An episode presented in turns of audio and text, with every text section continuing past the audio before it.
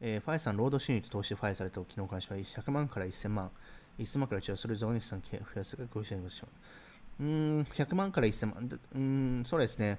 うん千万とか別にあれですよ。労働収入ですよね。で、別に私まだ1億いってませんから、まあ嘘ではないですよ。別に1億いかなくてもファイアできますからね。国を選べば。ファーストワールドカントリーですね。つまり先進国だったら、まあ1億ぐらい必要なのかなと。で、ファイヤーにも、リーンファイヤーとかファットファイヤーっていうランクがありますから、段階ですね。段階。だからどれだけ贅沢できるかみたいな、それで分けられてるんですよね。これね。リーンファイヤー、ファイヤー、ファットファイヤー。You will need this much money invested. つまり、 lean FIRE で、例えばね、国とかね、都市とかによるじゃないですか。田舎に暮らすとかだと、別にそこまでお金必要ないのでとか、あと家族構成にもよるわけですね。私は独身ですけども。まあ大体ですね、 half million いけば、 half million いかなくても、国によってはね、例えば third world country とかだったら別にファイアできるわけですね。 lean FIRE で。で、本当にね、物価の高いところ、例えば、スイスでファイアしようってなったら、しかも家庭持ちみたいな感じだったら、家族構成にもよるけど、そうしたら、大体2、3億は必要ですよね。それでもファットファイできるかって微妙ですよ、スイスだったら。で、基本的にファットってことは、結構散財して浪費しても死ぬまで生きていけるみたいなのが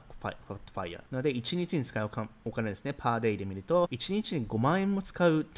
で、これ何年生きるかのところが書いてないですけども、期待値として、想定として、まあ5万円を毎日使って、1年間で2000万円使うと。そうすると単純計算で、それでも20年足りますよね。10年で2億。20年で4億。で、あとは、 side FIRE っていう人もいますよね。 side FIRE というのは、副業とか本業まだしながらファイヤー達成したって感じですね。はい、だからいろいろあるんですよ。で、私は先進国に住むつもりないので、日本とかね、ヨーロッパとか、あのつまり西欧とか北米とか東アジアに住むつもりないんですよ。まあ海外移住してますけども。だから2億とか3億とか確実にいらないんですよね。まあ欲しいですけどもね。